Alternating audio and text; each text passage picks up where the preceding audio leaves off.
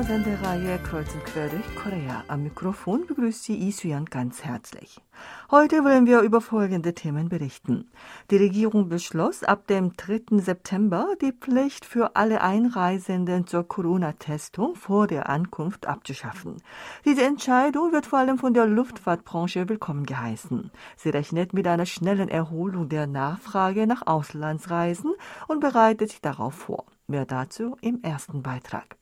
Im zweiten Teil hören Sie die Donnerstagsrubrik Suchwort aktuell. Am 29. August 1972 wurden 100 koreanische Krankenschwestern nach Österreich entsandt. Der Verband der koreanischen Krankenschwestern in Österreich hat kürzlich das 50. Jahr der Entsendung koreanischer Krankenschwestern nach Österreich gefeiert.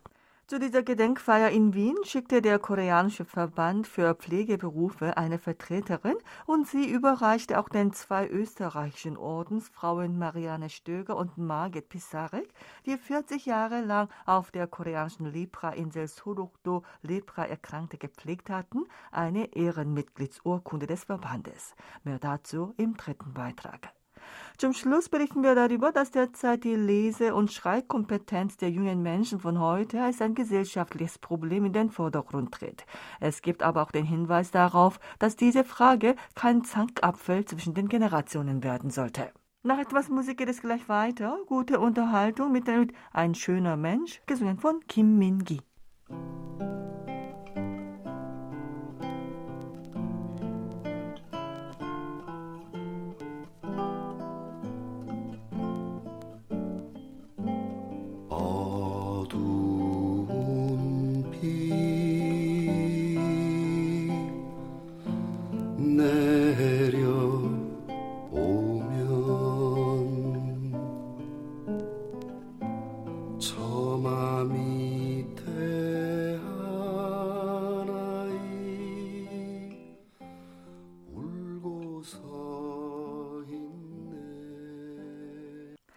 Südkoreanische Regierung hat beschlossen, ab dem 3. September die Pflicht für alle in- und ausländischen Einreisenden zur Corona-Testung vor der Ankunft abzuschaffen. Vor allem die Luftfahrtindustrie heißt diese Entscheidung willkommen und bereitet sich nun auf eine höhere Reisenachfrage vor. Die Katastrophenschutzbehörde gab gestern bekannt, dass alle In- und Ausländer, die ab 0 Uhr am 3. September mit dem Flugzeug oder Schiff in Südkorea einreisen, kein negatives PCR-Testergebnis vorlegen müssen. Die Pflicht, dass sich die Einreisenden innerhalb eines Tages nach ihrer Ankunft einem PCR-Test unterziehen müssen, bleibt aber bestehen. Vizegesundheitsminister Lee Ki-il erklärte, es sei eine Mindestmaßnahme zur Verhinderung der Einschleppung von im Ausland grassierenden Virusvarianten nach Südkorea. Die Corona-Testpflicht für die Einreisenden galt bisher als der entscheidende Faktor dafür, dass Einheimische mit Auslandsreisen zögerten.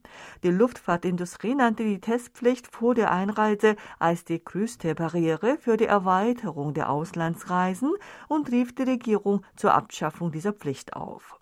Der Test kann gegebenenfalls höhere Kosten als man denkt erfordern und es kann auch ziemlich lästig sein, sich kurz vor dem Abflug noch einem Corona-Test zu unterziehen.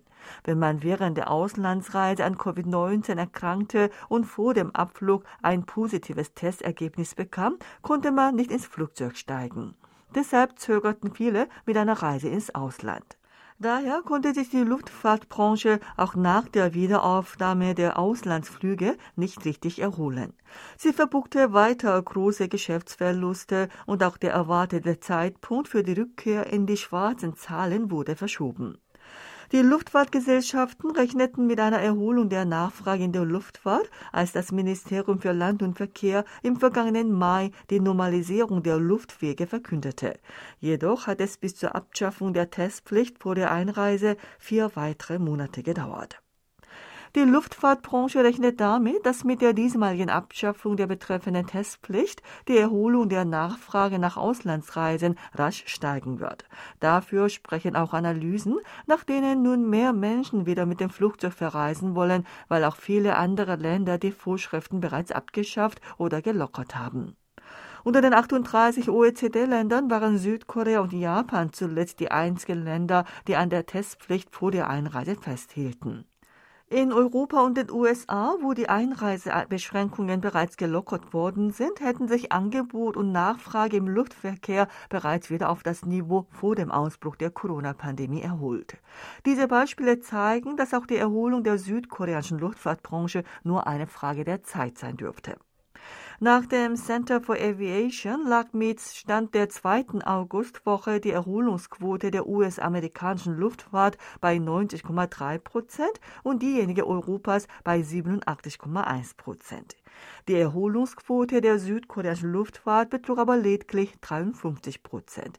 Diese Zahl zeigt, dass lediglich 53 Prozent der Plätze, die von südkoreanischen Luftfahrtgesellschaften 2019, also vor dem Ausbruch der Corona-Pandemie angeboten wurden, zum genannten Zeitpunkt im Angebot sind. Die Erholung der Nachfrage kommt noch langsamer voran.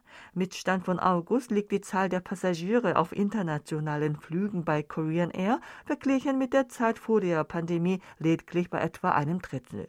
Bei Billigfliegern liegt der Wert noch niedriger bei 20 Prozent. Ein Angehöriger der Luftfahrtbranche äußerte sich zuversichtlich, dass sich mit der Abschaffung der Testpflicht vor der Einreise die Nachfrage zügig erholt. Denn diese Vorschrift habe sich zuletzt als größte Hürde für eine Erholung in der Luftfahrt erwiesen. Die Branche heiße die Entscheidung der Regierung jedenfalls willkommen und werde für eigene Corona-Schutzmaßnahmen weiterhin ihr Bestes geben.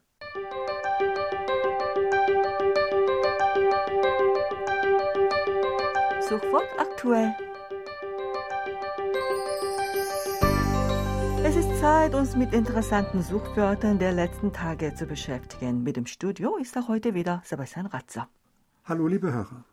Der 10. September ist der diesjährige Chuseok-Festtag, weil die dreitägigen Feiertage des traditionellen Erntedankfestes mit dem Chuseok-Tag in der Mitte dieses Jahr auf ein Wochenende fallen, haben die Südkoreaner auch den Montag darauf noch als Ersatzfeiertag frei. Zu den traditionellen Festtagen wie dem Erntedankfest Chuseok und dem Mondneujahr Sol macht man Menschen wie Eltern, Verwandten und Bekannten, denen man Dank schuldet, Geschenke. Als Festtagsgeschenke sind gewöhnlich Agrar- und Fischereiprodukte wie Obst, Rindfleisch und getrocknete Kakifrüchte oder auch gesundheitsstärkende Lebensmittel wie roter Ginseng, Hungsam beliebt. Zu den beliebten Festtagsgeschenken gehört auch Wein. In diesem Trend scheint es aber auch leichte Veränderungen zu geben. Laut der Kaufhauskette Hyundai sind als diesjährige Chuseok-Geschenke Smart-Geräte beliebt. Die Kette hat vom 1. bis 29. August Chuseok-Geschenke im Vorverkauf angeboten. Es stellte sich nun heraus, dass der Umsatz von Wearables wie smarte Uhren und Armbänder sowie kabellosen In-Ear-Kopfhörern verglichen mit demselben Vorjahreszeitraum vor Chuseok um 48,1 Prozent gestiegen ist. Bei Smartuhren stieg der Umsatz um 58,3 Prozent, bei smarten Armbändern um 45,6 Prozent und bei In-Ear-Kopfhörern um 51,3 Prozent. Beliebt waren auch Beauty-Geräte, mit denen man sich zu Hause selber um die eigene Schönheit kümmern kann. Im selben Zeitraum ist der mit Beauty-Geräten erzielte Umsatz gegenüber dem Vorjahr um 59,6 Prozent nach oben geklettert. Dazu gehören vor allem LED-Masken, also Lichttherapiegeräte für den Heimgebrauch sowie Facelifting-Geräte. Auch bei Massagesesseln ist der Umsatz um 22,7 Prozent gewachsen, so dass sich dieses Produkt auch als eines der beliebtesten Festtagsgeschenke etabliert zu haben scheint. Anders als früher gibt es nun aus der Elterngeneration auch viele, die mit smarten Geräten vertraut sind. Damit treten auch in den Trends für Festtagsgeschenke Veränderungen ein. Das Interesse der Netzbürger weckte auch die Nachricht, dass der Pro-Kopf-Blumenkonsum in Südkorea in einem Jahr um über 6 Prozent gewachsen ist. Der Blumenkonsum erreichte im Jahr 2005 seinen Höhepunkt, zeigte seitdem einen Abwärtstrend und schrumpfte schließlich auf die Hälfte. Im vergangenen Jahr zog er aber wieder an. Die Regierung analysiert dies damit, dass die Bürger wegen der Corona-Pandemie mehr Zeit zu Hause verbrachten und sich damit mehr für die Innenraumbegrünung interessierten. Das Ministerium für Landwirtschaft, Forstwesen, Viehzucht und Lebensmittel hat am 30. August das Ergebnis der Untersuchung über die aktuelle Blumenanbaulage 2021 veröffentlicht. Danach beträgt der Pro-Kopf-Blumenkonsum im vergangenen Jahr umgerechnet etwa 9,20 Dollar im Jahr und ist gegenüber dem Vorjahr um 6,1 Prozent gestiegen.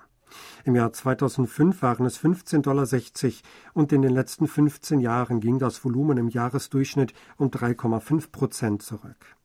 Nach einer vom Amt für Entwicklung der Landwirtschaft im vergangenen November durchgeführten Untersuchung ist bei 51,1 Prozent der südkoreanischen Verbraucher in der Corona-Zeit das Interesse an Zimmerpflanzen gestiegen. Auch der Anteil der Bürger, die zum Zweck der Innenraumbegrünung Topfblumen gekauft haben, ist von 20 Prozent im Jahr 2019 im vergangenen Jahr um fast das Doppelte auf 38,8 Prozent gestiegen. Das gesamte Blumenverkaufsvolumen lag im vergangenen Jahr bei rund 538 Milliarden Won, rund 402 Millionen Dollar, und ist verglichen mit dem Vorjahr um 2,2 Prozent gestiegen. Das gesamte Verkaufsvolumen von Topfblumen für den Innenraum ist in einem Jahr um 7,3 Prozent nach oben geklettert. Im Kontrast dazu ist das Verkaufsvolumen von Blumen und Pflanzen für den Garten im selben Zeitraum um etwa 8 Prozent geschrumpft. Im vergangenen Jahr ist die Zahl der Blumenzüchter mit 7000 neuen Haushalten gegenüber dem Vorjahr um 0,8 Prozent zurückgegangen. Auch die Anbaufläche ist mit 4218 Hektar im selben Zeitraum um 1,9 Prozent geschrumpft. Der Sommer scheint nun vorüber zu sein. Die Luft ist merklich kühler geworden. Gestern war der letzte Tag des Sommermonats August und damit wurden gestern alle Badestrände im ganzen Land geschlossen. Nach dem Ministerium für Fischerei und Maritime Angelegenheiten gibt es landesweit insgesamt 284 offizielle Badestrände. Zum 31. August sind alle 261 offiziellen Badestrände, die in diesem Sommer geöffnet waren, außer Betrieb gesetzt worden. Vom 1. bis 28. August haben insgesamt 39,4 Millionen Menschen die Badestrände besucht. Damit ist die Besucherzahl gegenüber dem vergangenen Jahr um 73,3 Prozent nach oben geklettert. Die meisten Besucher hatte der Badestrand Haeundae in Busan. Danach folgten der Badestrand Taecheon in der Provinz Südchungcheong und der Badestrand Gwangali in Busan. Das Ministerium hatte direkt nach der Öffnung der Badestrände rund 90 große Badestrände auf ihre Sicherheit hin überprüft. 20 große Badestrände mit vielen Besuchern wurden vom Ministerium auch hinsichtlich der Corona-Schutzmaßnahmen überprüft. Dank dieser Bemühungen gab es in diesem Sommer keine Masseninfektionsfälle an Badestränden. Wenn Badestrände nicht mehr offiziell in Betrieb sind, werden die Sicherheitskräfte abgezogen. Netzbürger, die anders als in den von der Corona-Pandemie stark geplagten letzten beiden Jahren in diesem Sommer Badestrände besuchen und dort den Sommer richtig genießen konnten, brachten die Hoffnung zum Ausdruck, dass die Corona-Zeit schnellstens endgültig zu Ende geht und damit auch hinsichtlich des Urlaubs und Badens wieder der frühere Alltag einkehrt. Das war's wieder von Suchwort aktuell. Vielen Dank fürs Zuhören und tschüss bis nächste Woche.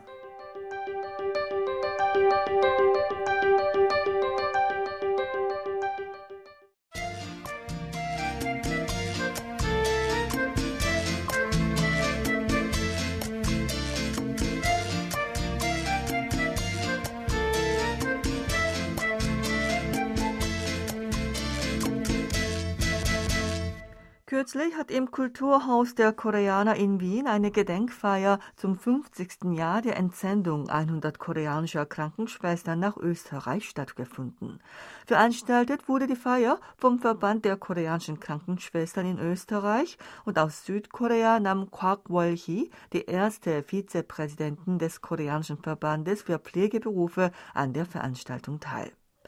Der koreanische Verband gab gestern bekannt, dass er dem Verband in Österreich zum 50. Jahr der Entsendung koreanischer Krankenschwestern nach Österreich gratuliert und den zwei österreichischen Ordensfrauen Marianne Stöger und Margit Pisarek, die 40 Jahre in Südkorea Lepra-Erkrankte gepflegt hatten, eine Ehrenmitgliedsurkunde überreicht hat. In der von Kwak Wol-hee vor Ort verlesenen Gratulationsansprache der Präsidentin Shin Kyung-nim des koreanischen Verbandes für Pflegeberufe hieß es, dass die aufopferungsvolle Arbeit der koreanischen Krankenschwestern in Österreich ein Weizenkorn für die Entwicklung der Wirtschaft der Republik Korea war und einen großen Beitrag dazu leistete, das Land zu einem fortschrittlichen Land zu machen. Die bedeutungsvolle Veranstaltung zum 50. Jahr ihrer Entsendung nach Österreich möge dazu dienen, dass sie ihren Stolz als koreanische Krankenschwestern weiter festigen können. Der koreanische Verband überreichte dem Verband in Österreich zur Gratulation traditionelle koreanische Fächer als Geschenk. Die Vertreterin des Verbandes besuchte danach Marianne Stöger, die als Ehren- und Staatsbürgerin von Südkorea die Florence Nightingale-Medaille erhielt und überreichte die Medaille und die Ehrenmitgliedsurkunde des koreanischen Verbandes für Pflegeberufe. Ihrer Kollegin Margit Pisarek wurde Ehrenmitgliedsurkunde überreicht. Die Medaille, die nach Florence Nightingale, einer Pionierin der Krankenpfleger benannt wurde, gilt als die höchste Auszeichnung, die an Pflegekräfte verliehen werden kann. Die 1912 vom Internationalen Komitee vom Roten Kreuz gestiftete Auszeichnung wird alle zwei Jahre und jedes Mal mehreren Kandidaten, die unterschiedliche nationale Gesellschaften repräsentieren, verliehen. Stöger wurde im Juni des vergangenen Jahres als koreanische Empfängerin der Medaille ausgewählt, konnte aufgrund der Corona-Pandemie die Medaille aber bislang nicht persönlich in Empfang nehmen. Im vergangenen Jahr wurde die Medaille zum 48. Mal und insgesamt an 25 Personen aus 18 Ländern verliehen. Es war das erste Mal, dass eine Ausländerin als koreanische Empfängerin der Medaille ausgewählt worden ist. Marianne Stöger und Margit Pisarek, heute 88 und 87 Jahre alt, waren nach ihrem Abschluss der Krankenschwesternschule in Innsbruck Anfang der 1960er Jahre als Angehörige der Christkönigin Schwestern auf die südkoreanische Lepra-Insel Sorokdo gegangen. Sie arbeiteten im Nationalen Lepra-Krankenhaus auf der Insel und setzten sich aufopferungsvoll für die Behandlung der Leprakranken und auch für die Verbesserung der medizinischen Infrastruktur auf der Insel ein. Um den Leprakranken auf die Beine zu helfen, kauften sie auch Ackerfläche und verteilten diese an die Patienten. Beide Frauen verließen 2005 die Insel und leben wieder in Tirol. Eine der beiden war an Krebs erkrankt und sie wollten dort, wo sie geholfen haben, im Alter niemandem zur Last fallen. Der koreanische Verband für Pflegeberufe treibt seit wenigen Jahren zusammen mit einem südkoreanischen Nominierungskomitee eine Kampagne voran, mit der das Ziel verfolgt wird, dass Marianne Stöger und Margit Pisarek mit dem Friedensnobelpreis ausgezeichnet werden sollen.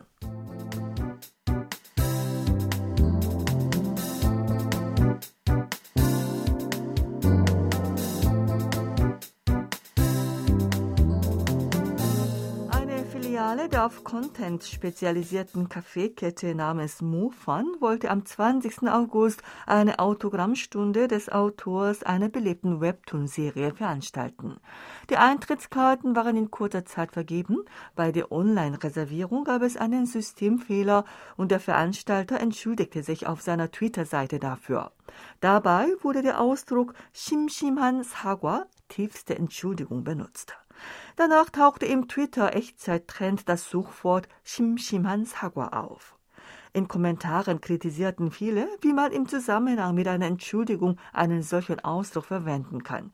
Dies hatte damit zu tun, dass viele das aus dem Chinesischen kommende Wort Shimshimhan mit der Bedeutung aufs tiefste nicht verstanden und mit dem koreanischen Wort Shimshiman langweilig verwechselten.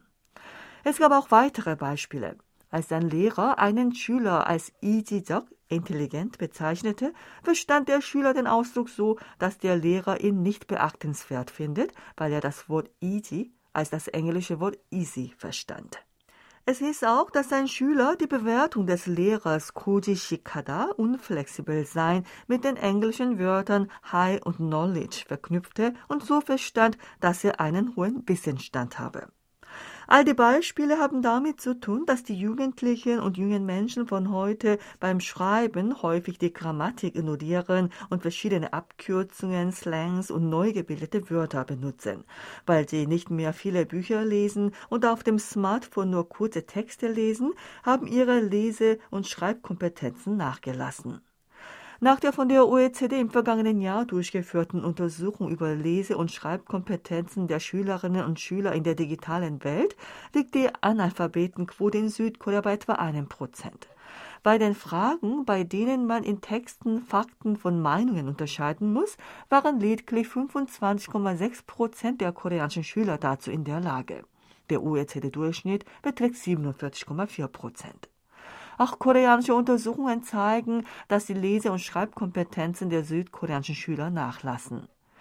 Es gibt aber auch viele junge Netzbürger, die die Kritik an ihren mangelnden Lesekompetenzen nicht akzeptieren wollen und fragen, warum man unbedingt so schwierige Wörter und Ausdrücke kennen und benutzen muss. Choi Jin-bong, Professor für Journalistik an der Songgongye Universität, sagt, es gebe immer mehr Menschen, die kurze und in der Rechtschreibung falsche Ausdrücke nach in sozialen Netzwerken üblicher Art für modisch und cool halten und behaupten, dass es kein Problem sei, solange die Kommunikation möglich ist. Hangul sei eine weltweit anerkannte schöne Schrift.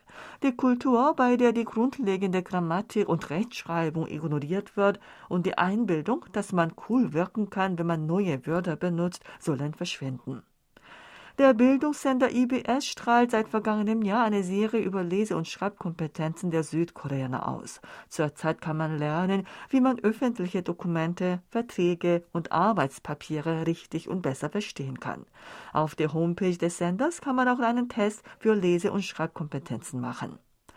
Auf der anderen Seite gibt es auch Stimmen, die befürchten, dass die Auseinandersetzung um die Lese- und Schreibkompetenzen ein Zankapfel zwischen den Generationen oder zwischen den Andersgesinnten wird. Man könne zur Not durchaus auch mal ein Nachschlagewerk zu Rate ziehen, wenn unverständliche Wörter oder Ausdrücke auftauchen.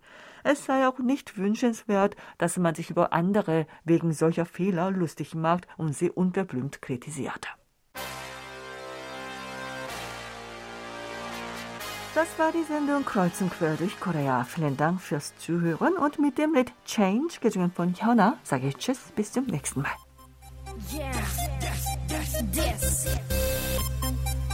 I'm bringing, bringing, let, let's go. Uh, uh, uh,